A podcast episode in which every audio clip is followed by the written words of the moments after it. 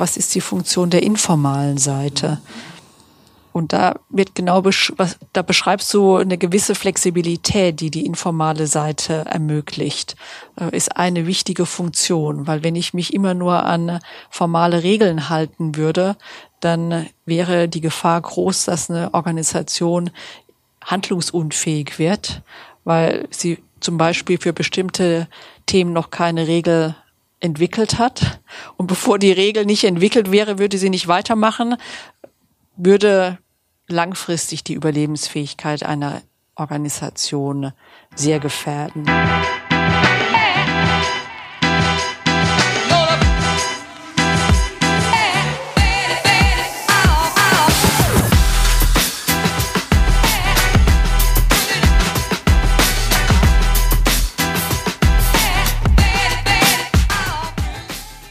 Herzlich willkommen zu einer neuen Folge Anti-Intuitiv, dem Podcast für systemisches Denken in der Wirtschaft. Heute sitzt bei mir zum zweiten Mal die Sabine Grön. Hallo, guten Morgen. Guten Morgen. Und der David ist wieder da. Guten Morgen. Hallo, guten Hallo. Morgen oder guten Tag, wann Genau. auch immer ihr das hört gerade. Richtig.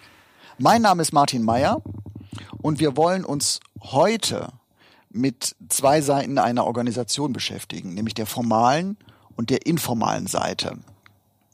Das Thema haben wir deswegen als relevant erachtet, weil Organisationen ohne diese beiden Seiten kaum überlebensfähig wären, vor allem ohne die informale Seite.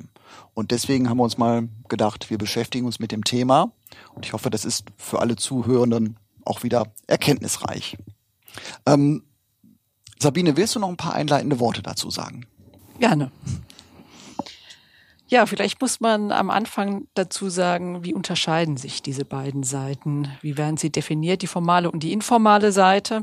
Und die formale Seite wird laut Luhmann so formuliert, dass alles, was schriftlich festgelegt ist oder vom Vorgesetzten mündlich an Regeln überbracht wird, als die formale Seite definiert.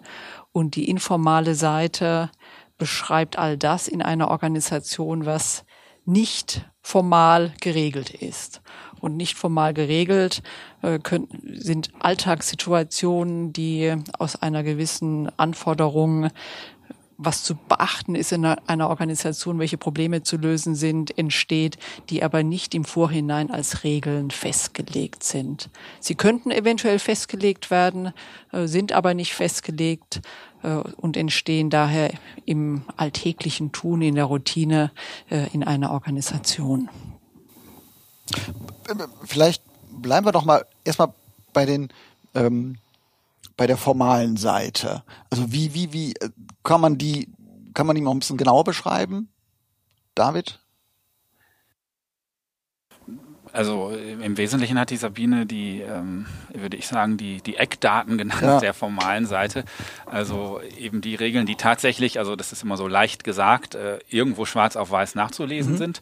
Äh, Also das, äh, was man zum Beispiel als neuer Mitarbeitender in einer Organisation, das ist ein gutes Beispiel, wirklich an die Hand kriegt. Hier, das sind unsere Leitfäden, unsere Regeln, das haben wir so definiert, das funktioniert so. Mache das bitte morgens, wenn du kommst, mache das bitte, äh, wenn du gehst. Also da gibt's ähm, einfach was zum Nachlesen. So, dann äh, würde ich zumindest sagen, aber Sabine widerspricht gerne, äh, das ist auf jeden Fall eine formale Regel, wenn sie schwarz auf weiß irgendwo steht. Heißt übrigens auch noch nicht unbedingt, dass sie alle kennen und dass sie von allen befolgt wird, oder? Da können wir vielleicht gleich auch nochmal hingucken, fällt mir gerade so auch mit Blick auf, auf die eigene Organisation ein. Also nicht jeder kennt wahrscheinlich alles, was niedergeschrieben ist. Ist es dann trotzdem eine formale Regel? Ähm, genau, also das äh, Schwarz-Weiß, äh, was schwarz auf weiß irgendwo steht. Oder eben, äh, aber da wiederhole ich Sabine, das sind auch die Sachen, die als Entscheidung kundgetan sind, und zwar als, Entsch als Entscheidung, die auch akzeptiert ist, weil sie eben entweder über die Hierarchie kundgetan wird, über den Chef, die Chefin ähm, und damit als formale Regel gilt. Wobei können da ja wird mal- vielleicht schon ein bisschen grau. So, also wer, Ja. wer definiert diese Regel Genau. und kommuniziert diese Entscheidung? Ähm, und ist es dann automatisch eine formale Regel, auch wenn jetzt mal zugespitzt der Praktikant gesagt hat, ab heute machen wir das so. Nee, eben gerade nicht. Ja, Dann genau. ist es nämlich Es- keine formale Regel. Ja. Deswegen habe ich nochmal den Hinweis Ja, gegeben. gut. Formale Regeln sind die, die vom Vorgesetzten Genau. dann auch mündlich kommuniziert werden, und zwar vom eigenen Vorgesetzten. Weil da die Hierarchie zählt, der hat die Macht zu sagen, das ist jetzt eine Regel, die einzuhalten ist. Und wenn jetzt ein Vorgesetzter aus der Nachbarabteilung beispielsweise mir als Mitarbeitende äh, eine Regel geben würde, dann wäre noch nicht klar, ob das eine formale Regel ist oder nicht, weil es ist ja jetzt nicht mein Vorgesetzter, sondern der Vorgesetzte von jemand anderem. Ja. Das ist ein typisches Beispiel, glaube ich, oder? Also da kann ich nachvollziehen, aber da muss ich erstmal meinen Chef fragen, ob der auch einverstanden ja, ist, genau, ob ich das mache. Genau, so, genau, oder genau. wenn äh, der Hinweis eben nicht aus der Linie kommt, die auch formal weisungsberechtigt ist auf, auf meine Rolle hin. Ja. Oder sprecht ihr beiden Chefs, Chefinnen euch doch bitte zuerst untereinander ab. Sagen vielleicht Mitarbeitende nicht immer, aber ist, glaube ich, oft ein Phänomen, was man beobachtet, äh, dass äh, Mitarbeitende einen Hinweis kriegen und dann erstmal denken, haben sich die Vorgesetzten darüber abgestimmt? Ist es wirklich so, ähm, dass das ab jetzt für mich gilt? Oder, oder ist es noch informell und ich kann es machen oder eben nicht?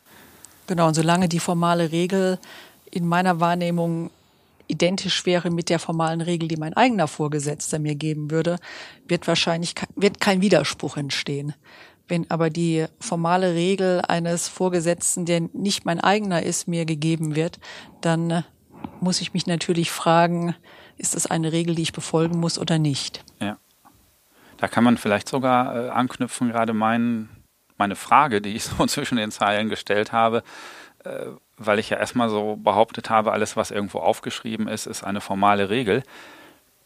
Aber das gilt ja auch nicht per se, weil eben genau diese Frage, wer hat es aufgeschrieben und welche Relevanz hat es dann, ähm, ja trotzdem mit zu bedenken ist, oder? Also äh, wenn die Nachbarabteilung irgendwelche Regeln definiert hat, von denen ich auch betroffen bin, dann stehen die da vielleicht schwarz auf weiß, aber ob die formal gelten, äh, entscheidet auf mich hin ja auch nur die Hierarchie. Also deshalb ist das, was ich vorhin so spontan aus dem Bauch sagte, jetzt auch nicht nur richtig, oder? Also auch bei aufgeschriebenen Dingen äh, muss man ja die Frage stellen, ist diese Regel mit der entsprechenden hierarchischen Macht ausgestattet, dass sie auch eine formale Regel ist?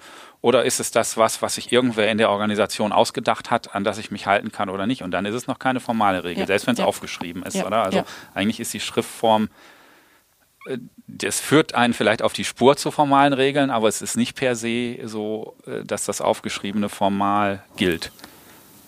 Ja, das stimmt. Würde ich auch so ja. formulieren. Mhm. Würde ja. ich auch so formulieren. Ist da äh, dieser, dieser Punkt Macht, dass du, den du gerade benannt hast, ein, ein großes Entsch Unterscheidungsmerkmal zu der, zu den informalen Regeln? Eine spannende Frage. Was ist eigentlich Macht? Wir würden nach Luhmann Macht so definieren, dass es eine generalisierte Einflussmöglichkeit ist, seine Interessen durchzusetzen. Heißt, als Führungskraft bekomme ich von Mitarbeitenden die Zuschreibung, dass ich das entscheiden darf, weil ich zum Beispiel in einer bestimmten Position in der, im Organigramm sitze, in der mhm. Hierarchie sitze und mit meiner hierarchischen Macht kann ich etwas entscheiden und da stimme ich dann David zu, zu sagen, mit dieser hierarchischen Macht kann ich schriftliche Regeln durchsetzen. Also ohne die Durchsetzungs- oder die Kontrolle der Durchsetzung einer Regel äh, ist die Regel natürlich auch nicht relevant oder auch nicht durchsetzungskräftig. Ähm, insofern brauche ich hierarchische Macht, um diese Regel auch über die Anwendung der Regel überprüfen zu können mhm. oder kontrollieren zu können. Und zu dürfen, so, oder? Und also damit ist es dir zugeschrieben, du ja. darfst die Überprüfung ähm, vornehmen. Und wenn ich mit einer informellen Macht eine Regel aufsetze, wird sie vielleicht auch akzeptiert, aber mir wird nicht automatisch auch die, ähm, äh, die Aufgabe zugeschrieben, dass ich sie auch überprüfen darf, weil formal ist ja wiederum jemand anders der Vorgesetzte, der entscheiden dürfte. Mhm. Martin guckt kurz ratlos, aber äh nein, nein, nein, also ich habe also ich habe es mir am Anfang ein bisschen ähm, im Vorgespräch ein bisschen einfacher vorgestellt zwischen formal und informal, da die, die, die, diese mhm. Unterscheidung zu treffen. Ähm, weil so wie ihr es jetzt beschreibt, ähm, also es ist ja noch lange nicht das äh, Gesetzbuch, das irgendwo steht und das ich jemandem in die Hand drücke. Äh, auch formale Regeln können ja in Abteilungen entstehen, die äh, dort in irgendeiner Weise gelten, weil sie vielleicht auch Sinn ergeben, weil sie auch irgendwo mal benannt wurden. Mm, aber es ist noch lange nicht, dass äh, äh, so diese diese Struktur, die man vielleicht da erstmal äh, hinter vermutet, äh, die die ganze Organisation sozusagen regelt. So, also da, da gehört ja noch an, anscheinend noch mal ein bisschen mehr dazu. Äh, und da, wie du auch sagtest, da ist ein Graubereich zu der, zu der, zu den, zu der, zu der informalen Seite ähm, im Unternehmen, in der Organisation, wo halt, ähm, ja, wo halt was gemacht wird. Nochmal die Frage von mir. Auf der informalen Seite mhm. wird was gemacht. Genau. Du? Ja ich, also aus Sabines Einleitung würde ich übernehmen, auf der informalen Seite wird das geregelt, was nicht formal geregelt ist, aber regelungsbedürftig ist in einer akuten Situation. Mhm. Das, ist die richtig? eine Variante, so? genau. Ja. Und die andere Variante, die du gerade angesprochen hast, ist, Martin, wenn sich unterschiedliche Auslegungsvarianten genau. ergeben aufgrund einer formalen Regel. Mhm. Und dann kommt die Informalität ins Spiel, weil die eine Abteilung die Regel so auslegt. Die haben sie vielleicht auch selbst entwickelt. Zum Beispiel, wie muss etwas Bestimmtes in der Produktion bearbeitet werden, durchgeführt werden. Zum Beispiel, wie wird die Qualität eines Produktes gemessen. Und die andere Abteilung, die jetzt die Qualität hergestellt hat, muss diese Regel ja auch anwenden und die kommen vielleicht mit ihren Produktionsapparat, mit ihren Anlagen nicht gut in die Situation, die Qualität messen zu können oder die Qualität herstellen zu können. Und dann finden unterschiedliche Regelauslegungen statt. Und dann kann man davon sprechen, dass informale Regeln jetzt möglicherweise einsetzen, nämlich wie wird die Regel, die formale ausgelegt, damit der Anspruch, den die Organisation an ein bestimmtes Produkt sich gibt, hergestellt werden kann. Und das wird, ist eigentlich der Standardfall, dass man formale Regeln hat, aber der Arbeitsalltag immer wieder dazu zwingt, Regelabweichungen vorzunehmen, um überhaupt produktionsfähig zu bleiben, dienstfähig zu bleiben, den Alltag in der Organisation mhm. am Laufen zu halten. Ja, weil man, also man kann ja davon ausgehen, würde ich jetzt zumindest sagen, dass formale Regeln immer nur auf einem gewissen relativ hohen Abstraktionsniveau Regeln treffen können und in der Wirklichkeit aber die eine Situation sich von der anderen Tag für Tag unterscheidet äh, sozusagen und dass eine es dann so differenzierte formale Regeln geben müsste, die am Ende auch niemand mehr kennt und die mhm. ganze äh, Buchbände füllen oder mhm. ganze Clouds füllen, äh, mhm. sozusagen. Und äh, deshalb glaube ich, ähm, reicht, gibt es immer wieder Situationen, wo die rein formale Regel nicht ausreicht, weil man heute die Situation geregelt hat aber morgen irgendeine Nuance ein kleines bisschen anders ist, die man beim Aufstellen der Regel einfach nicht äh, automatisch noch mit beschreiben konnte, weil es gar nicht geht. Also weil der Kontext sich täglich verändert, sozusagen. Das knüpft vielleicht an an die Funktion, die die formale Seite und auch die informale Seite einer Organisation hat.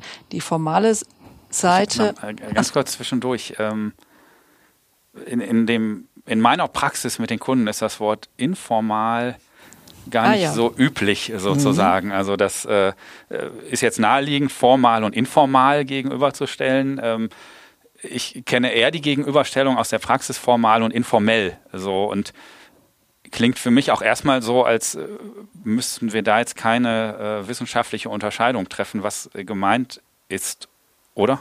Was denkst du, Sabine? Ist informell einfach eine andere Bezeichnung für die informale Seite? Ich glaube, dass sich das im Alltagsgebrauch, im Sprachgebrauch so eingestellt hat, dass informal und informell gleichgesetzt werden. Wir beziehen uns auf Niklas Luhmann in dieser Unterscheidung formal, informal, der die in der Art und Weise benutzt. Ich würde jetzt aber für unseren Zweck da eine Gleichsetzung dieser beiden Begrifflichkeiten vornehmen, um auch bei den Kunden, mhm. bei den Zuhörern ähm, eine, keine Verwirrung zu stiften. Ja.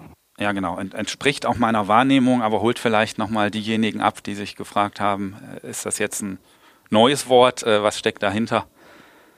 das äh, genau ging mir am Rande durch den Kopf. Aber äh, du wolltest auf die Funktionen gerade ähm, schauen. Ja, genau. Wir gucken, wenn wir Organisationen beobachten, immer auf die Frage, wozu gibt es bestimmte Regeln beispielsweise, wozu gibt es bestimmte Verhaltensweisen, die man in der Organisation beobachten kann.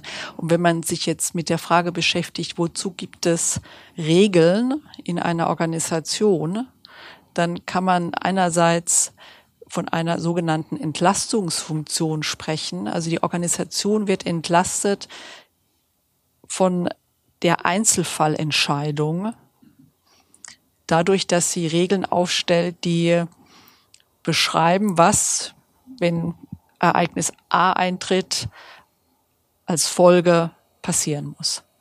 Also es ist eine Regel, wenn A Ereignis A eintritt, äh, wird so und so darauf reagiert. Beispiel, Kunde ruft an, was ist die Regel, wie darauf reagiert wird. Beispielsweise, es wird innerhalb von 24 Stunden ein Angebot erstellt, wenn der Kunde ein Angebot haben will. Das wäre eine sogenannte Wenn-Dann-Regel, die sehr eindeutig formuliert werden kann.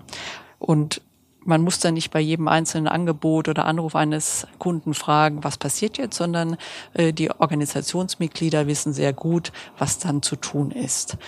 Heißt, sie sind ent, die Organisation ist entlastet, in jedem Einzelfall sich mit der Frage zu beschäftigen, wollen wir heute das Angebot abgeben oder in der Woche, sondern sie hat sich so organisiert, dass es am nächsten Tag abgegeben wird. Das hat den Vorteil, dass äh, sowohl die Organisationsmitglieder wissen, was sie zu tun haben ähm, und im Regelfall das dann auch tun. Wenn sie es nicht tun, dann entsteht eine Ausnahme und die Organisation kann sich dann an der Stelle fragen, wollen wir das als informale Regel gelten lassen, dass vielleicht ein Angebot erst drei Tage später rausgeht äh, oder wollen wir unsere, also wollen wir eine Regelanpassung vornehmen oder wollen wir keine vornehmen. Das ist eine Funktion. Niklas Luhmann spricht auch von Konsistenzanspruch dann in diesem Zusammenhang. Also es heißt, es müssen Regeln aufgestellt werden, äh, die sicherstellen, dass alle Organisationsmitglieder wissen, was zu tun ist. Es ist jetzt erstmal sehr generisch formuliert und wir wissen natürlich, dass es immer Abweichungen gibt, weil man nicht alle Regeln jederzeit immer abrufbar hat. Aber da sind wir ja genau an der Stelle, die David vorhin erwähnte. Wie viele Regeln will man eigentlich und ab wann tritt der Moment ein, wo zu viele Regeln eher dazu führen, dass Regelabweichungen entstehen, bewusst oder unbewusst, weil man die Fülle an Regeln kaum noch bewältigen kann. Da haben wir viele gute Beispiele von Unternehmen, die im regulierten Bereich Pharma und Chemie unterwegs sind, die von außen die Anforderungen haben, viele Regeln zu befolgen und inzwischen an eine Situation geraten, wo die Regelfülle so dominant wird, dass viele Umwege gefunden werden müssen, um diese Regeln dann wieder entweder informal abzumildern oder Umwege zu finden, weil der Grad an Formalisierung zu hoch wird. Und demgegenüber die, die, die, die informale Seite? Entschuldigung, also ja. das sind, die haben wir jetzt die Funktion für die, für die formale Seite. Ich, ja, genau. Ich, äh, ich hatte gerade noch diese formale Seite und äh, die Funktion, die Bedeutung im Kopf und äh, ging danach äh, sozusagen. Und ich äh, glaube, dass diese Seite ja einfach auch notwendig ist, weil sie erstmal die grundlegende Zusammenarbeit in einer Organisation regelt sozusagen mhm. und auch eine, eine Basis schafft sozusagen für Dinge, die die auch den Mitarbeitenden Sicherheit geben, die äh, auch den Führungskräften Sicherheit geben. Was ist eigentlich die Erwartung äh, hier an mich, äh, in welchem Rahmen? Immer in dem Wissen, man wird nie 100 Prozent regeln, aber äh, es ist je nach Art der Organisation eben mehr oder weniger formal geregelt. Aber es braucht formale Regeln, damit überhaupt äh, ein Gefühl von Sicherheit und ich weiß, was ich hier zu tun habe, entsteht, denke ich. Und mehr, ich, äh, also konkret denke ich gerade auch selbst an an neue Mitarbeitende in einer Organisation, die gerade nach diesen formalen Regeln ja logischerweise auch fragen am Anfang. Wie ist das bei euch? Äh, wie macht ihr das? Äh, welche Regel gibt es dazu? Und ähm, manchmal gibt es eine Regel, die man aus der Tasche ziehen kann, ähm, weiß ich aus eigener Situation, aber nicht so selten. Und das ist von Organisation zu Organisation dann wieder unterschiedlich, denke ich auch. Ja, üblicherweise machen wir das so. Es gibt aber auch Abweichungen. So eine richtig formale Regel gibt es zu dieser Frage nicht. Also auch das, das ist bei uns sagen. zum Beispiel oft äh, eine Antwort, ähm, wo die Folgefrage aber vielleicht für später fast auch drin steckt. Genau, ab, ab welchem äh, ab welchem Maß von Routine wird eine Gewohnheit zu einer formalen Regel äh, ja. sozusagen? Und, und, gerade, oder bleibt immer informell, weil sie nicht hierarchisch entschieden wurde? Ähm und als neuer Mitarbeiter, wie unterscheide ich, ist das jetzt eine informelle oder eine formelle Regel, die mir da benannt wird, wo ich ja dann auch im Zweifelsfall mhm. äh, also das, das wahrscheinlich nicht sofort unterscheiden kann. Ja, erst recht, wenn auf die gleiche Frage vielleicht auch verschiedene Personen verschiedene Antworten geben, was ja auch nicht äh, ungewöhnlich genau. ist, würde ich sagen, in, in jeder Organisation, ja. wenn sich Mitarbeitende auch unterschiedliche mhm. Routinen äh, sozusagen äh, aufgebaut haben. Ich, aber da ist man deswegen auf der informalen Hinweis, Seite, oder? Deswegen nochmal der sagen. Hinweis, wenn der Vorgesetzte ja, genau. die Regel formuliert, wird es eindeutig, weil ja. dann mhm. ja. kann man sagen, wenn mehrere. Mhm sich vielleicht auch widersprechende Regeln zu hören sind, dann gilt die Regel des Vorgesetzten. Ja. Und das wäre auch eine Teilantwort auf meine Frage, wann wird eine Gewohnheit zu einer formalen Regel? Äh, eigentlich in dem Moment, wenn sie von der Führungskraft akzeptiert durch eine direkte Aussage oder durch eine Beobachtung, ähm, also im besten Fall durch eine konkrete Aussage, dann ist sie natürlich formalisiert. Aber viel passiert ja auch über Beobachtung. Und wenn man äh, sieht, dass es eine, äh, hier fragt der Vorgesetzte, die Vorgesetzte, ob wir diese, diesen Weg wie vereinbart eingehalten haben oder er wird beobachtet, weil er, dass er selbst diesen Weg einhält. Also damit hat dann, wird eine Gewohnheit formalisiert, würde ich sagen, ähm, über die Haltung der Führungskraft zu dieser Gewohnheit. Es ist ja auch jetzt ganz konkret. Sabine guckt noch fragend. Äh, genau. Ähm, ja, ich, ich, ich ist, bin noch nicht ja. ganz sicher. Äh, ich, ich lasse es mir nochmal durch den Kopf gehen. Ja. Ich, ich, ich äh, finde es halt, ist auch ein ganz konkreter, wichtiger Hinweis an der Stelle, wenn man, dass man sich das als Führungskraft bewusst macht, weil so, so ein klassisches Onboarding ist ja, äh, jemand fängt in einem Unternehmen an, wird in eine Abteilung gesetzt und sagt, hier, deine Kollegen erklären dir das alles. Ähm, aber äh, da läuft man natürlich Gefahr, dass so die Unterscheidung zwischen formell und informell äh, nicht so richtig getroffen werden kann und sich, äh, dass dann hier immer stärkere Grauzonen entstehen und die, die ja eigentlich nicht im Interesse der äh, Interesse der Führungskraft sind letzten Endes, ähm, weil ihr ja schon wichtig sein sollte, ähm, dass da die Unterscheidung getroffen wird, oder? Ich kann so ich kann mir so gut, sein, genau, kann so oder so genau, sein. Ich glaube, ja. es mhm. gibt Dinge, die man als Führungskraft formal geregelt wissen will und mhm. auch dann regelt. Mhm. Und das Beispiel, was du gerade nennst, die Regeln werden von Kollegen, Kolleginnen transportiert, bergen genau die Gefahr, dass man nicht unterscheiden kann, was formal oder was informal ist. Aber auch informale Zonen können von Führungskräften gewollt sein. Äh, das ist auch ein gutes Führungsmittel, weil man sich nämlich nicht an jeder Stelle entscheidet, wie etwas zu funktionieren hat. Ich nenne mal ein Beispiel Arbeitszeitenregelung. Wenn ich sage, du musst acht Stunden oder deine Arbeitszeit besteht aus acht Stunden, das ist im Vertrag, und du arbeitest zehn Stunden, dann kann das unter Umständen für eine Führungskraft ein Vorteil sein oder für ein Unternehmen ein Vorteil sein, weil vielleicht zwei Stunden gearbeitet werden, die nicht abgerechnet werden müssen wenn Überstunden nicht ausbezahlt werden. Eine andere Variante könnte sein, in meinem Arbeitsvertrag steht acht Stunden Arbeit pro Tag. Es ist aber nicht festgelegt, wann ich diese acht Stunden arbeite. Und es gibt Unternehmen, die regeln, zwischen neun und 17 Uhr ist die Anwesenheit und müssen die acht Stunden geleistet werden.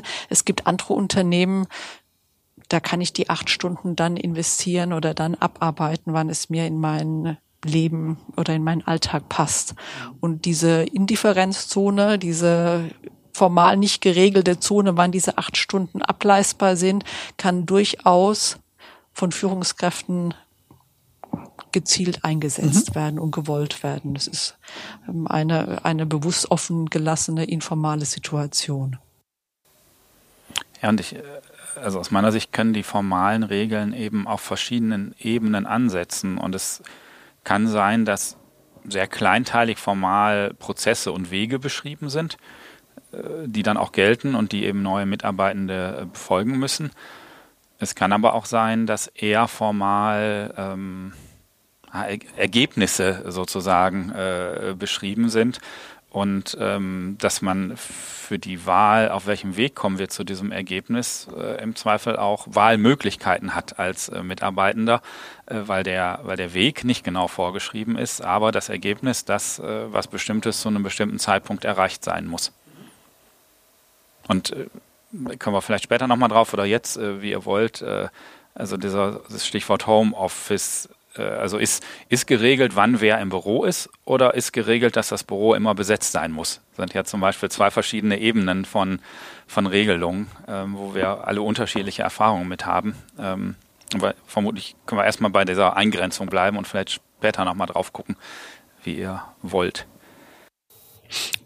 Hm, ja, vielleicht bevor wir das, also was, was noch die, die Eingrenzung angeht, auch, auch nochmal in Bezug auf das Vor Gespräch hast du, Sabine, glaube ich, gesagt, ähm, die, äh, die, die äh, formale Seite dominiert die informale Seite oder informelle Seite. Habe ich die, äh, ne, da habe ich erstmal so ein bisschen äh, gestutzt, weil ich erstmal so davon ausgegangen wäre, dass es das ist, es bilden sich, äh, es bilden sich mentale Modelle in einem Unternehmen, es bilden sich, es bilden sich so, so eigene Regeln. Ich hätte es eher umgekehrt gedacht, weil wir ja auch immer davon sprechen, wie schwer als sich Organisationen rein über Anweisungen, also über formale Regeln auch zum Beispiel beispielsweise verändern lassen. Das ist ja da auch immer, immer wieder unser Thema gewesen. Und jetzt ähm, hast du gesagt, vielleicht habe ich es auch falsch verstanden, deswegen nochmal die Nachfrage, äh, dass du sagst, die formalen Regeln dominieren eigentlich die Inform Bällen regeln. Das wäre so, also du bist also auf der Fährte äh, Culture Eats Strategy so, for Breakfast so ungefähr, sozusagen. Ganz genau, ganz Und genau. es geht auch so ein bisschen in die Richtung, genau, also wo ist die Kombination von Kultur und informeller, ja. informaler Seite, wie ja, eng genau. ist das kombiniert Richtig. und äh, genau, was, was dominiert letztendlich. Ganz genau.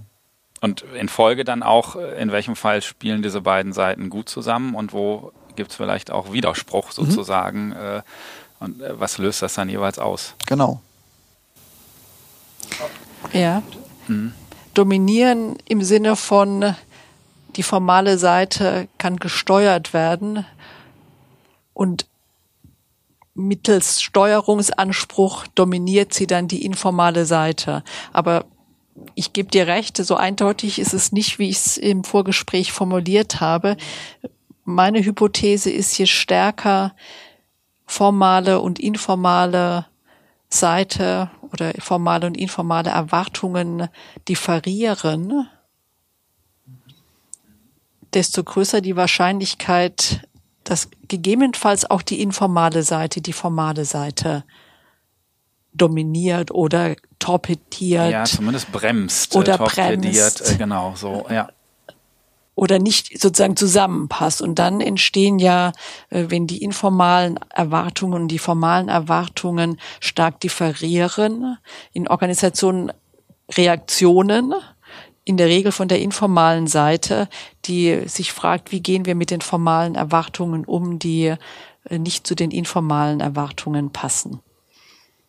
Die formalen, ich mache mal ein Beispiel. Die formalen Erwartungen äh, in einem regulierten Produktionsumfeld sind, dass man sich nach sogenannten Good Manufacturing Practices orientiert, dass man ganz bestimmte Erwartungen, wie gut produziert wird, einhält.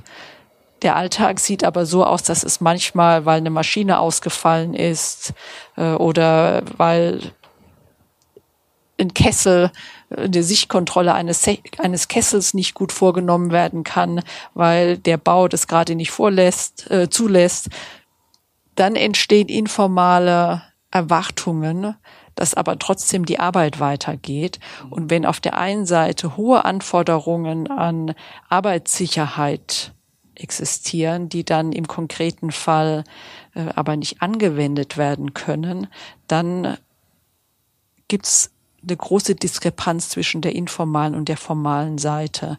Und vielleicht können wir da dieses Thema, wer dominiert jetzt, äh, nochmal hineinpacken, weil dann dominiert doch die informale Seite ähm, die Erwartung, jetzt weiter zu produzieren, dominiert dann die formale Seite, nämlich anzuhalten, zu sagen, äh, wir müssen hier einen Produktionsstopp hinlegen, wir müssen erstmal die Sicherheitsvorkehrungen treffen, die fünf Tage dauern, damit weiter produziert werden kann. Mhm. Also ich genau würde das auch eher, na, es ist gar keine Relativierung, glaube ich, aber ich würde schon auch sagen, dass die formale Seite auf jeden Fall die ist, die sich im Zweifel durchsetzt, weil es eben auch die ist, die, die mit Hierarchie, die auch mit hierarchischer Macht äh, sozusagen äh, ausgestattet ist.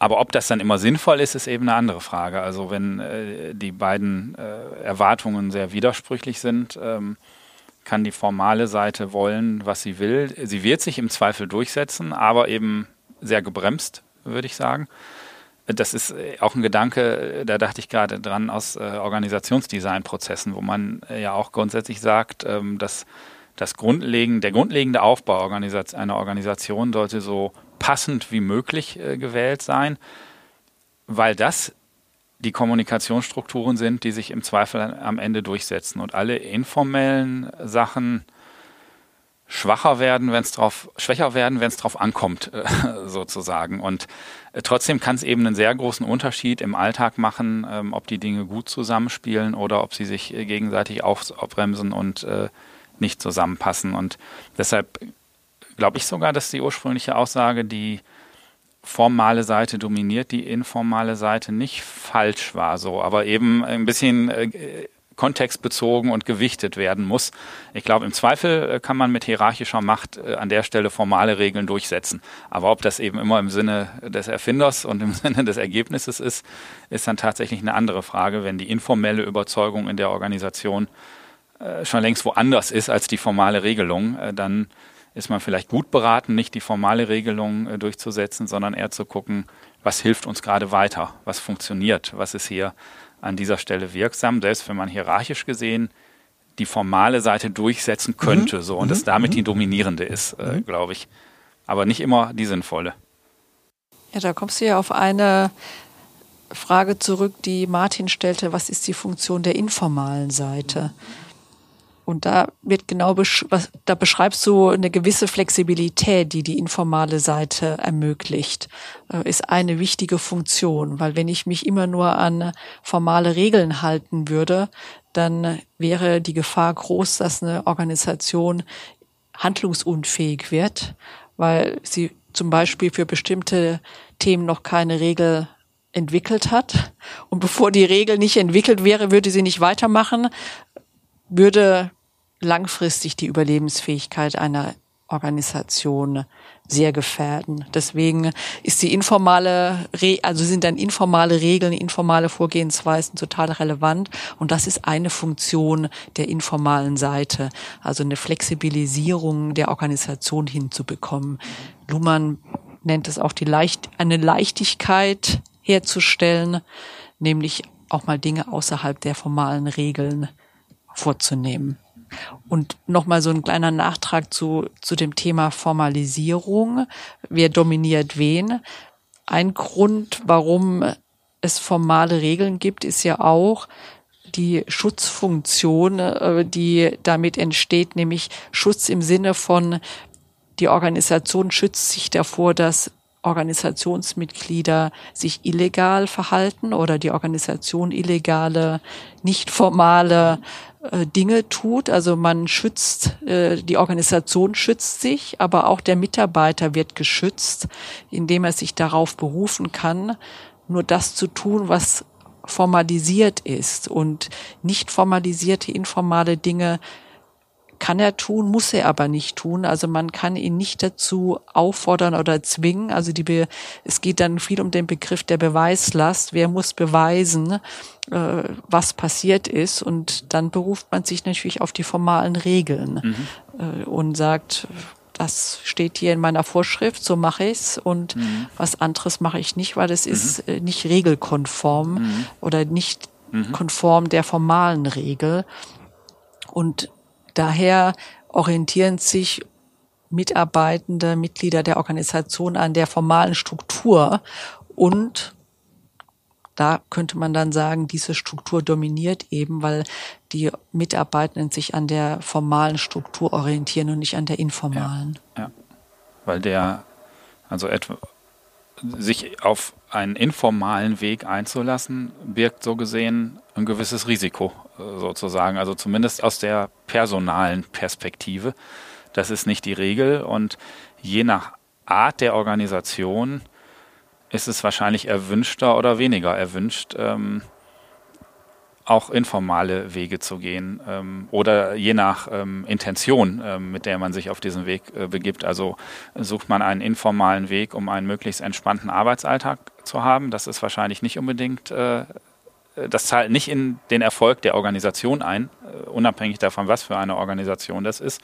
Oder sucht man einen informalen Weg, um bestmöglich das Kundenproblem zu lösen und vielleicht sogar auch noch möglichst wirtschaftlich. Also äh, äh, gelingt es, die verschiedenen Perspektiven ausreichend zu berücksichtigen, dann wird vielleicht auch der informale Weg sehr positiv bewertet aus der Organisation heraus.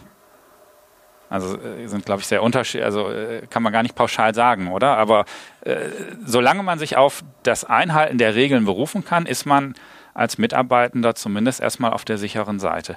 Und äh, wenn man jetzt ein bisschen in Schubladen denkt, würde ich äh, sagen, es gibt äh, eben Organisationsformen, Verwaltung im weitesten Sinne, so wo das ein, ein hohes Gut ist. Es gibt Regeln für alles, ähm, also meine ich auch gar nicht negativ, wirklich erstmal, es gibt Regeln für alles und es gibt definierte Wege.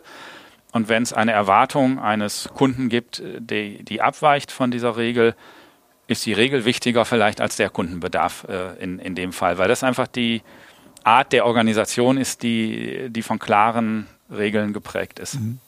Also es gibt ja auch andere Bereiche, also genau, Verwaltung fällt einem sehr schnell ein, aber äh, in, in Unternehmen äh, jetzt in, in, der, in der Fliegerei, also äh, da, also Piloten sind ja äh, sehr formal mittlerweile, also das ist ja komplett durchformalisiert der Prozess, ähm, mit dem ich starte, lande, fliege, äh, Onboarding mache und so weiter und so fort.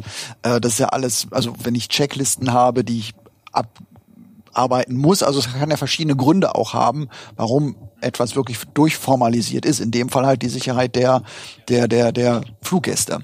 So, und das hat dann gute Gründe. Aber ist denn, also ich habe jetzt eben überlegt, kann es das eine oder das andere geben? Also gibt es, oder, oder vielleicht noch, noch weiter nach vorne gedacht, eine Organisation, wenn die sich gründet, gründet die sich erstmal auf Basis von formalen, äh, begründet sich erst die formale Seite, erst die informale Seite. Was ist zuerst da? Gibt es das eine ohne das andere? Oder bildet, gründet sich das vielleicht sogar mehr oder weniger gleichzeitig? Das gründet sich aus meiner Sicht gleichzeitig. Der erste formale Schritt oder die erste formale Aktion bei der Gründung einer Organisation ist ja, dass ich mich im Handelsregister beispielsweise eintragen lassen muss, dass ich mir eine Adresse geben muss. Damit habe ich erste Formalisierungsschritte eingeführt. Ich äh, habe ein Bankkonto beispielsweise eröffnet, ähm, wo bestimmte Rechte mit verbunden sind. Ich habe vielleicht einen Mitgesellschafter und habe einen Gesellschaftsvertrag. Das sind alles die formalen Regelungen, die am Anfang einer Organisation stehen.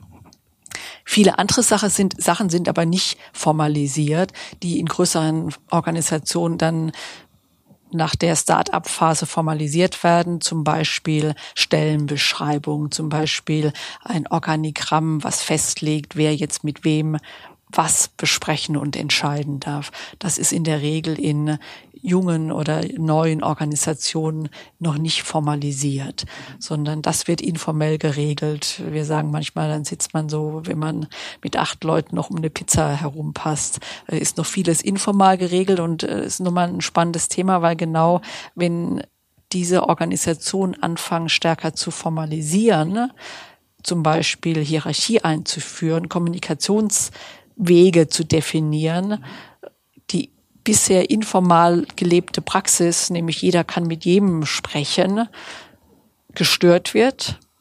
Und dann entstehen auch Reibungen in so einer Organisation, weil das, was bisher gelebte Praxis war, informell gelebt wurde, formalisiert wird und eventuell dann nicht mehr zu, dem, zu der Kultur des bisherigen Unternehmens passt. Mhm. Also würde äh, jetzt ganz neutral betrachtet, ist das ein Beispiel dafür, wo formale Regelungen den informellen Routinen sozusagen widersprechen. Wahrscheinlich trotzdem aus einem guten Grund eingeführt werden, weil jemand damit eine Idee, eine Weiterentwicklung sozusagen verbindet, aber trotzdem aus Sicht der Organisationsmitglieder diese formal, diese neue formale Regelung vielleicht nicht sinnvoll erscheint, weil man das, was vorher informell gelebt wurde, gerne erhalten hätte, aber jemand mit Macht und Mitteln entschieden hat, wir brauchen hier formal eine andere Regelung, so gibt es irgendwie Grenzen des Wachstums zum Beispiel, wenn man jetzt äh, von Start-up denkt, wenn wir weiterhin denken, wir treffen alle Entscheidungen zu acht um die Pizza. Mhm.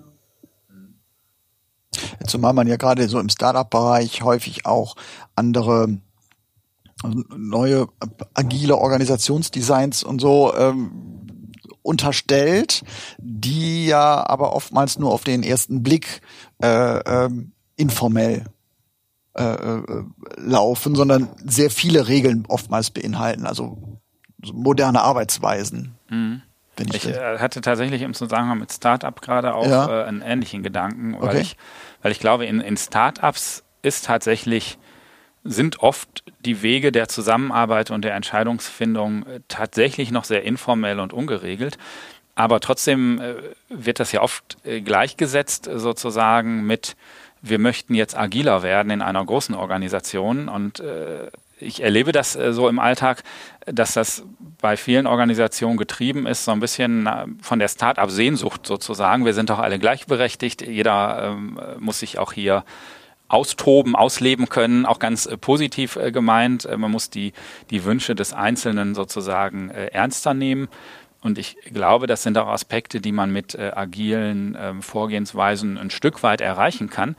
Aber ich erlebe im Alltag oft, dass, ähm, dass die andere Seite von agilen Arbeitsweisen relativ ausgeblendet wird. Und die kann man jetzt gut mit dieser Unterscheidung formal, informell erklären, weil ich glaube, dass ähm, agile Frameworks, OKR als Beispiel, eigentlich eine sehr, sehr formalisierte Seite hat, also sogar eine formalisiertere Seite als vielleicht die klassische Hierarchie. Ich habe einen Chef und wenn ich nicht weiter weiß, entscheidet der halt, was zu tun ist oder sagt mir, was ich tun soll. Und ähm, äh, wenn man jetzt versucht, äh, gleichberechtigter, agiler sozusagen zu arbeiten, braucht es ja ein sehr klares Regelwerk, äh, wie kommuniziert wird, wer mit wem über was spricht, äh, wie Entscheidungen zustande kommen, wem man welche Ergebnisse präsentiert. Und ähm, wenn man das ernst meint, sozusagen, finde ich, ist das ähm, die andere Seite der Medaille, auch gar nicht positiv oder negativ, aber zumindest die andere Seite von äh, agilen Arbeiten, dass die äh, von agilen Arbeitsformen, dass diese mit sich bringen, sich in einem sehr, sehr hohen Maß zu einem hohen Formalisierungsgrad zu committen, sozusagen. Und innerhalb dieser Regeln äh, kann man dann vielleicht auch phasenweise eigenen Interessen, eigenen Bedürfnissen, eigenen Beobachtungen nachgehen äh, und so weiter. Aber das eine gibt's nicht ohne das andere, ist äh, mein Eindruck. Und tatsächlich erlebe ich manchmal den Fokus sehr, also ich, ich erlebe eine Gleichsetzung von Agilisierung und Informalisierung, falls es dieses Wort gibt, also mehr informelle Zusammenarbeit. Und wir brauchen doch nicht mehr so viele Regeln, wie wir das in unserer klassischen alten Organisation hatten. Wir wollen einfach viel gleichberechtigter, offener zusammenarbeiten und deshalb wollen wir jetzt agiler werden.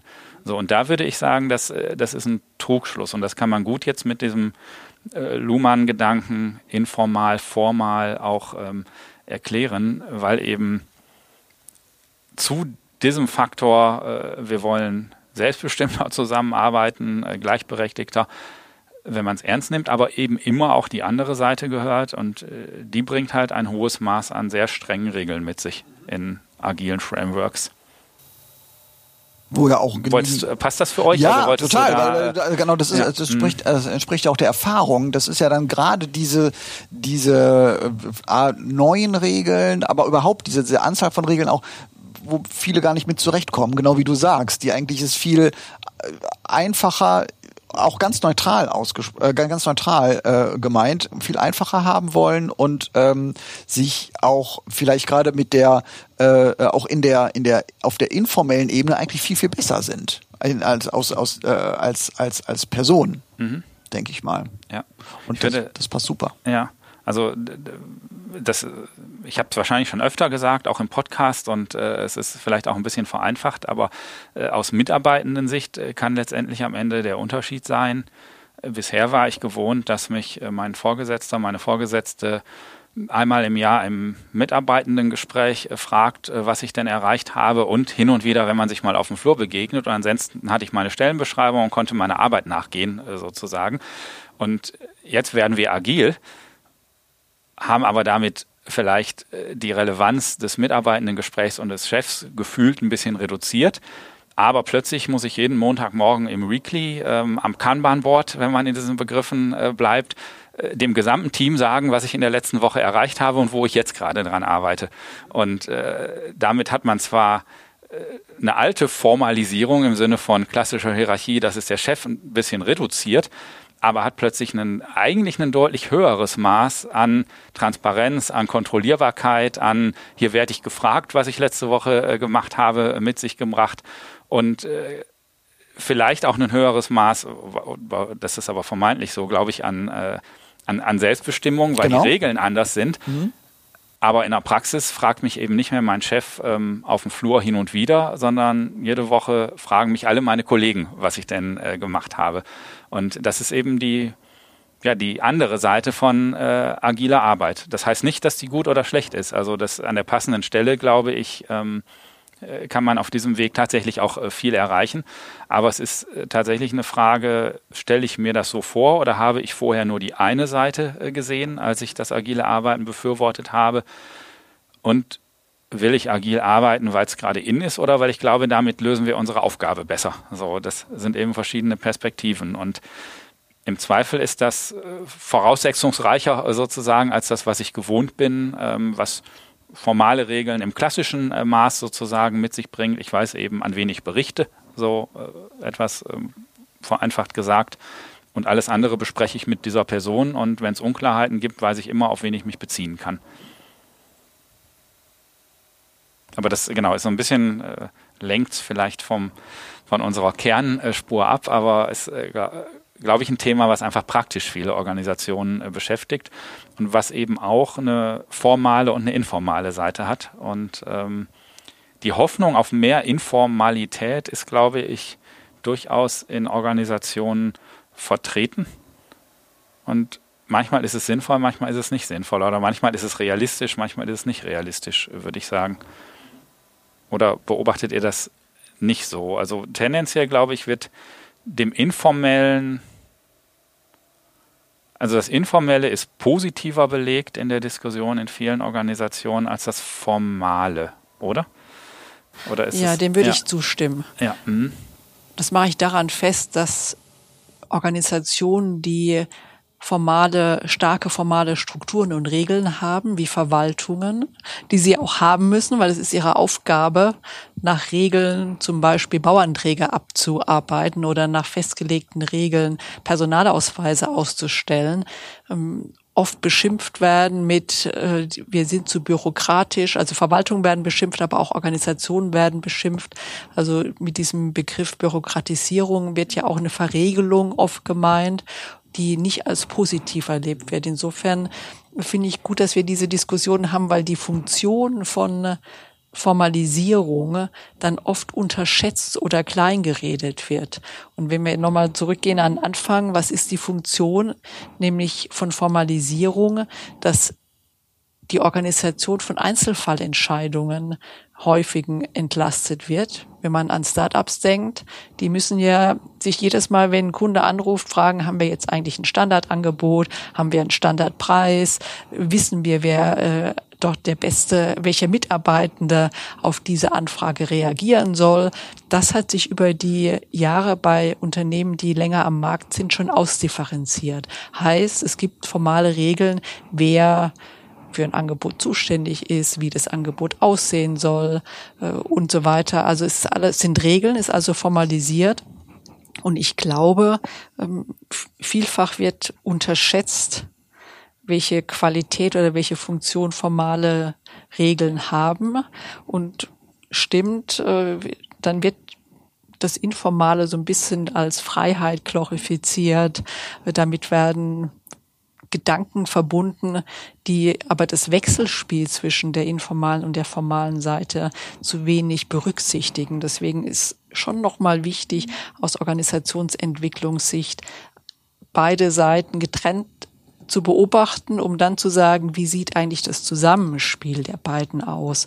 Und wenn ich jetzt an Regeln denke, die kann ich ja so oder so erleben. Aber wenn eine Regel da ist, weiß ich, was zu tun ist. Und wenn eine Regelabweichung stattfindet, also informal die Regel nicht berücksichtigt wird, dann hat die Organisation ja zwei Möglichkeiten. Das eine ist zu sagen, oh, wir wollen eine Regelanpassung vornehmen, weil wir haben hier eine Regelungslücke entdeckt, äh, die total relevant ist. Da müssen wir jetzt mal eine Regel festlegen. Oder es passiert äh, das andere, dass man denkt, oh Mist, jetzt muss, äh, ist hier ein Regelungsbedarf, will ich den jetzt regeln oder nicht? Und Homeoffice da hatten wir ja am Anfang drüber gesprochen, äh, kreiert in vielen Unternehmen genau so eine Situation, nämlich wollen wir und müssen oder sollen wir hier was regeln? Äh, ja, nein, wenn ja, wie? Äh, und an vielen Stellen, glaube ich, äh, kommen jetzt Organisationen an so eine Stelle, wo sie was regeln müssen, aber nicht wollen. Äh, und Wie, Meinst du das? Äh, sag nochmal, genau. Was, genau, was regeln müssen, aber nicht wollen? Also es entsteht ja eine Ungleichheit. Ich erlebe das in Organisationen, wo jetzt Mitarbeiter, die, die vor Ort sein müssen, da sein müssen und äh, Mitarbeitenden, die einen Job machen, der auch remote gemacht werden kann, zu Hause bleiben. Und es entsteht beispielsweise so eine gefühlte Ungleichheit zwischen äh, den Mitarbeitenden und es entsteht Druck auf Führungskräfte, etwas zu regeln nämlich ich sag mal in Anführungszeichen Gleichbehandlung ähm, von den Mitarbeitenden in Bezug auf Arbeitsplatzanwesenheit. Und da äh, entsteht jetzt so eine, was müssen wir formalisieren, was bleibt informal? Ein hoher Druck auf Organisationen zu entscheiden. Hm. Ja, kann, jetzt kann ich das nachvollziehen. Also auch die Frage, was ist an dieser Stelle sinnvoller? Also ist, äh, ist es sinnvoller zu sagen, es ist doch, es regelt sich doch informell? Oder zu sagen, nee, es gibt jetzt eine klare Entscheidung, wer die Mitarbeitenden sind, die einfach nach einer bestimmten Regel oder ohne Regel auch mobil arbeiten dürfen und wer aber einfach faktisch von der Aufgabe her die Mitarbeitenden sind, äh, die den Großteil ihrer Arbeit nur im Büro äh, erledigen können dann kann man diese Regel am Ende gut oder schlecht finden, aber zumindest gibt es wieder eine Sicherheit und äh, vielleicht ist so ein Gefühl von ähm, äh, Ungleichheit, von äh, Gleichberechtigung äh, damit auch ähm, wiederhergestellt sozusagen. Es gibt einfach unterschiedliche Mitarbeitendenkategorien und äh, solange das nicht definiert ist, ist so ein bisschen das Gefühl, warum dürfen die eigentlich zu Hause bleiben und die anderen nicht. Ähm, klar, es liegt an der Aufgabe, aber äh, das ist trotzdem fühlt sich ungerecht an äh, aus Sicht der Mitarbeitenden.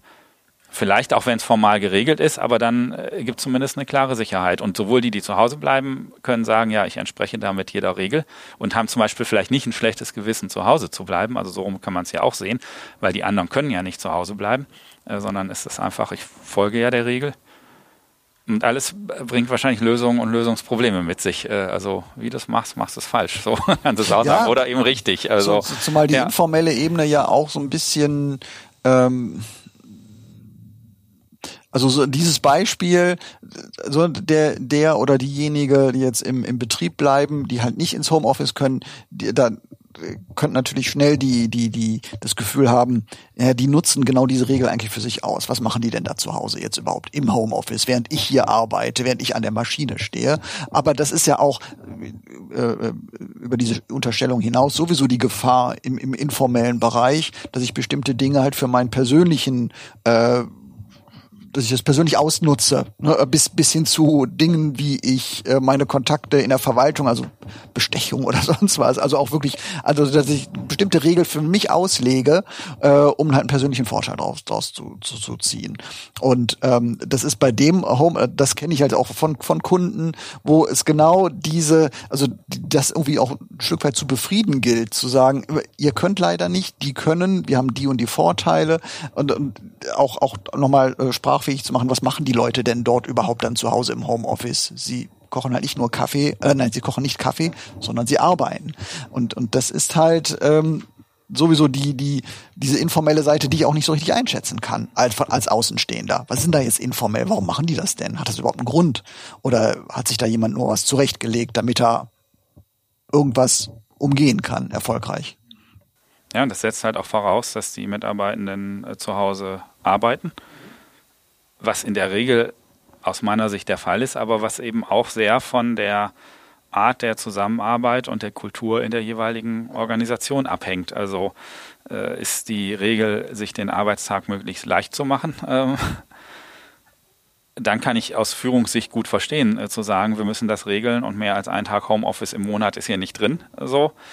Ähm, aber ist eher die Wahrnehmung, die ja viele Organisationen auch in der Corona-Pandemie unter Beweis gestellt haben. Äh, Mitarbeitende sind sehr wohl pflichtbewusst und arbeiten, äh, müssen vielleicht sogar beim Arbeiten gebremst werden, mhm. wenn sie im Homeoffice sind, äh, weil sie eben nicht mehr auf Pausenzeiten achten, ja. die woanders ja. vielleicht geregelt sind oder sowas. Ähm, dann ähm, kann man ja in einem hohen Maß auch sagen, regelt es auch doch so, dass es im Sinne unseres gemeinsamen Ziels ähm, wirksam ist. Und ich glaube, damit steht äh, ja am Ende sehr viel. Ähm, also ist der, ist der Auslöser die persönliche Zufriedenheit. Das gilt bei agilen Arbeitsweisen genauso wie bei der Homeoffice-Frage. Oder ist der Auslöser, so sind wir am Ende gemeinsam als Organisation wirksamer. Und im besten Fall auch noch auf einem Weg, mit dem ich mich persönlich wohlfühle. Äh, das ist sicherlich ja nicht zu unterschätzen. Aber letztendlich geht es doch in allen Organisationen um, um die Daseinsberechtigung, also um das Erreichen eines Ergebnisses, um eine Wirksamkeit in, in irgendeinem Sinne. Und da ist tatsächlich, äh, und so glaube ich, ist auch letztendlich abzuwägen, was muss man formal regeln, was ist gut informell geregelt, ist es wirksam im Sinne der Gesamtorganisation. Mhm. Ich könnte eine Folgefrage stellen. Also ich fand deinen äh, Gedanken, und der geht vielleicht in eine ähnliche Richtung, vorhin interessant, diese beiden Seiten getrennt voneinander auch zu beobachten. Mhm.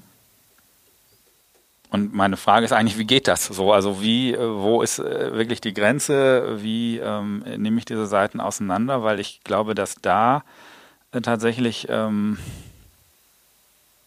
da ist für mich so ein Dreh- und Angelpunkt. Also wie gelingt die Bewertung? Äh, und das ist nämlich dann deine Frage, was formalisiert man und was nicht?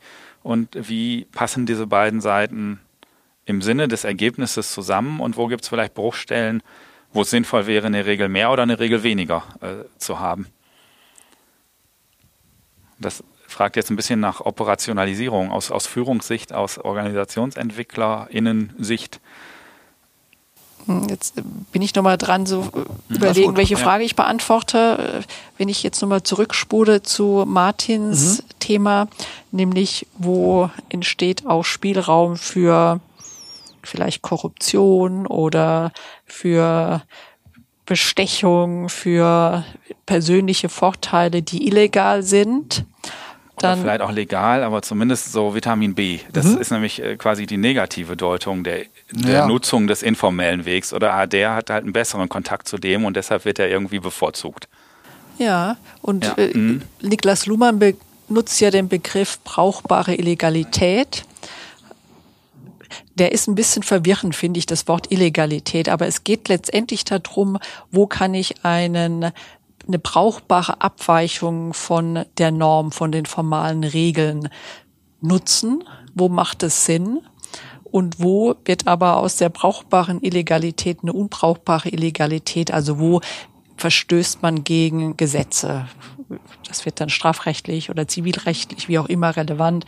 Äh, siehe zum Beispiel die Abschaltautomatik bei VW äh, in den Motoren. Also wo ist dann die Grenze zu, was ist dann nicht mehr brauchbar? Aber viele Sachen sind eben brauchbar.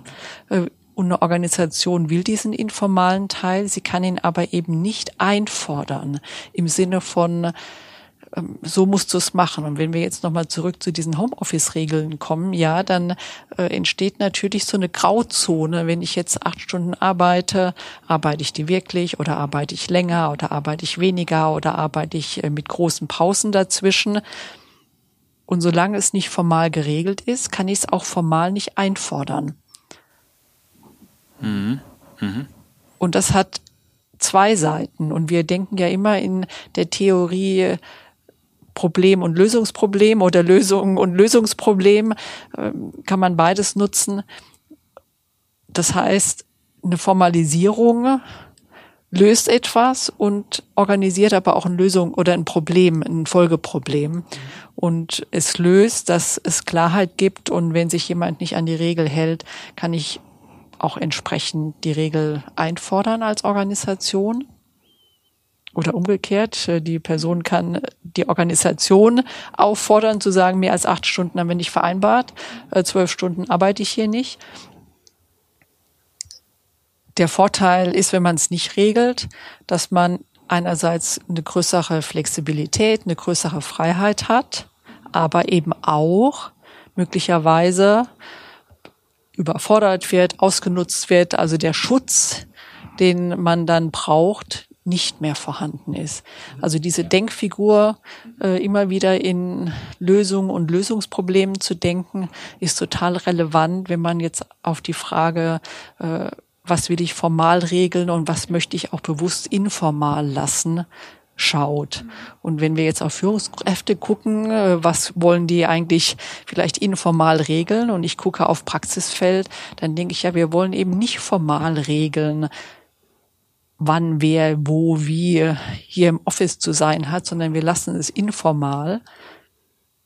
Heißt aber auch, äh, wir können jetzt nicht die Regel aufstellen, du musst von 9 bis 17 Uhr an deinem Arbeitsplatz äh, erreichbar sein, sondern wir haben dann auch die Situation, dass wir jemanden anrufen, der dann vielleicht zwei Stunden spazieren ist und mhm. dafür mhm. aber nachts arbeitet. Mhm. mhm.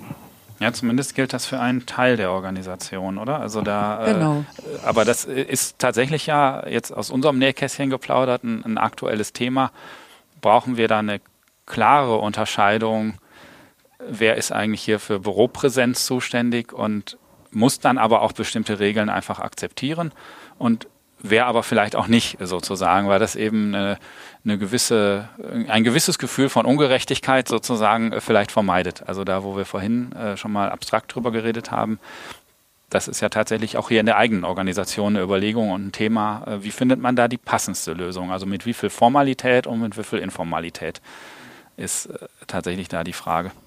Kann man vielleicht sagen, also dass das jetzt gerade, also Anforderungen werden ja auch äh, komplexer, Organisationen sehen sich auch in einem immer komplexeren Kontext, ähm, dass, dass eigentlich beide Seiten, also sowohl die formale und die äh, informale Ebene Seite auch auch immer gedacht werden, auch diese, auch immer die beiden Perspektiven eingenommen werden müssen und wahrscheinlich ein Unternehmen, eine Organisation, je komplexer sie ist, auch gar nicht mehr ohne eine, eine informelle Ebene auskommt und dass man sich dessen auch als Führungskraft auch äh, äh bewusst sein sollte, dass es nicht nur mit formalen Regeln geht.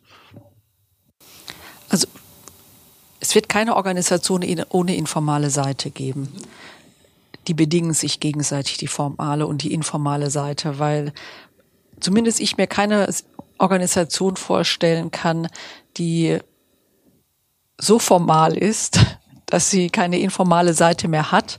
Also das heißt, sie alles, was im Unternehmen passiert, angefangen von äh, wie begrüße ich morgens meine Kollegen und wie gehe ich abends wieder und wie organisiere ich und priorisiere ich meine Arbeit, äh, wie nehme ich einen Telefonhörer ab. Also sowas kann alles gar nicht formalisiert werden. Also deswegen gibt es per se immer die formale und die informale Seite in einer Organisation. Was ich aus Organisationsentwicklungssicht, aber auch aus Führungssicht spannend finde, ist zu sagen, wie sieht eben dieses Zusammenspiel aus und wie beobachte ich die Folgeprobleme, wenn ich zum Beispiel etwas formalisiere. Und wir erleben das in vielen Organisationen so, äh, gerade im regulierten äh, Umfeld, die die Tendenz haben, weiter zu formalisieren, also noch mehr Regeln aufzustellen. Äh, die Regeln, die dort angewendet werden, äh, die nennt man SOP, Standard Operating Procedures. Also es wird festgelegt, wie mit bestimmten Dingen umgegangen wird. Wie wird Qualität gemessen? Wie wird produziert?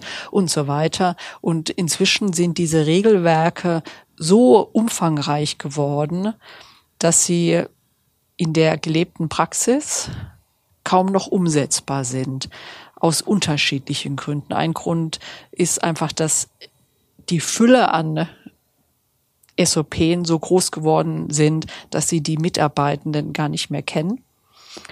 Und das andere ist, dass sie zu einer Zeit entstanden sind, wo sie passten, die Änderungen aber in der Zukunft noch nicht mit berücksichtigt worden sind und sie eventuell heute für den für die, die Alltagstauglichkeit nicht mehr gut genug oder sie nicht mehr alltagstauglich sind. Und dann entstehen natürlich informale Wege, mit diesen zum Beispiel SOPen umzugehen. Und diese Beobachtung, wie reagiert dann eine Organisation auf das nicht mehr befolgen können der formalen Regeln? Und wie bewerten Sie dann das informale Handeln der Organisation oder der Organisationsmitglieder? Das ist dann relevant. Und äh, wir haben das vorhin schon mal gehabt. Es gibt dann Organisationen oder auch Führungskräfte, die das befürworten, die unandeutig bleiben. Und die relevante Frage, die sich anschließt, ist ja immer, wenn dann ein Fehler passiert, wie reagiert dann die Organisation auf die Situation, die im Inform auf der informalen Seite entstanden ist. Wird ein Mitarbeiter abgestraft, äh, wird er äh, abgemahnt, wird er entlassen, kaschiert die Führungskraft, dass da im informalen gegen die formalen Regeln verstoßen wurde. Und das mehr in die Beobachtung zu bringen, ist aus meiner Sicht relevant. Und da rang, oder ringen natürlich viele Organisationen drum, ähm, das in die Bearbeitung zu mhm, bringen. Mhm. Ja, und jeweils im in der Betrachtung von, was ist durch diese Entscheidung gelöst und was ist nicht gelöst. Und äh, du sagtest ja vorhin, du beobachtest, dass manchmal bei dem Aufstellen einer Regel, also beim Formalisieren, vielleicht nicht unbedingt im Blick ist, welche Lösungsprobleme bringt man sich damit auch ins Haus.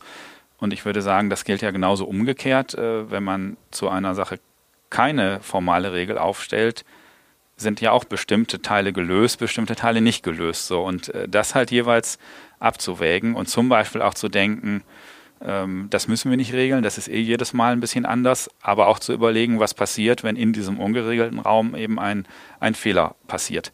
Äh, wie wird dann mit diesem äh, Fehler tatsächlich umgegangen?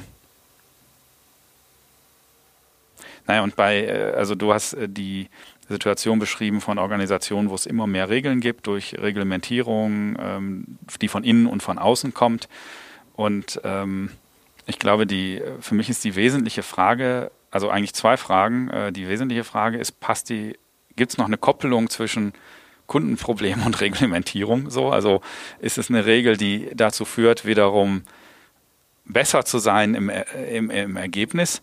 Ähm, oder hat man den Kontakt äh, zu, zu dieser Frage letztendlich äh, verloren, äh, weil eben irgendeine Abteilung im Unternehmen irgendwas fairer, klarer regeln will, aber niemand mehr fragt, was brauchen wir denn, um bestmöglich unserem, unseren Zweck zu erfüllen äh, als Organisation? Mhm.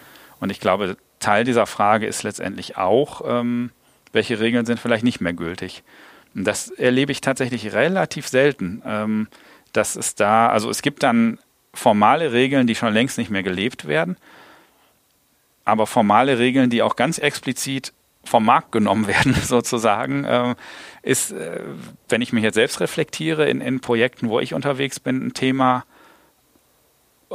wo ich den Kunden mal öfter hingucken lassen könnte, so sage ich es mal. Also ähm, gilt vielleicht in anderen Organisationen anders, aber bei meinen ähm, Organisationen, bei meinen Projekten würde ich sagen, ist es auch manchmal hilfreich zu fragen, was haben wir aus gutem Grund mal formal geregelt, ist aber längst nicht mehr gültig. Und es hat nur jemand, nie, niemand gesagt, dass es nicht mehr gültig ist. Und deshalb glauben immer noch Leute, ich darf es nur so machen, weil es wurde vor 14 Jahren mal so geregelt, obwohl der Großteil es schon längst anders macht. Also auch da eine, eine Reflexion zu haben, welche formalen Regeln sind eigentlich längst überholt. Und bleibt es informell, ob die noch gelten oder nicht, oder mache ich auch eine formale Regelung daraus und sage, äh, das gilt übrigens schon längst nicht mehr. Mhm. Ist so ein bisschen Zeit fürs Fazit, glaube ich, oder? Also ja, ich habe genau. jetzt fast so ein bisschen eingeleitet, aber gerne nochmal äh, von euch an euch. Also für, für mich, also das, was du jetzt nochmal gesagt hast, fand ich auch nochmal wichtig, die Erkenntnis zu sagen, äh, dass, dass sowohl formale auch und auch Info, die, Inf, die formale Seite und die informale Seite halt auch ähm, äh, immer wieder überprüft werden muss, immer wieder angepasst werden muss. Wann wird aus einem informalen, aus einer informalen Regel eine formale Regel? Ist das so, wird das automatisch? Formuliert man das dann auch mal? Legt man das mal, schreibt man das dann auch mal irgendwo nieder oder ähnliches? Aber das auch regelmäßig zu hinterfragen, auch das gehört ja letzten Endes dann zu der, zu der äh, Flexibilität, eine, eine formale Regel nicht als Gesetz oder als, als, als, als äh, gegeben hinzunehmen, sondern auch entsprechend entsprechend ähm, flexibel damit umzugehen. Das ist auch nochmal ein mhm. ganz, ganz wichtiger mhm. Hinweis.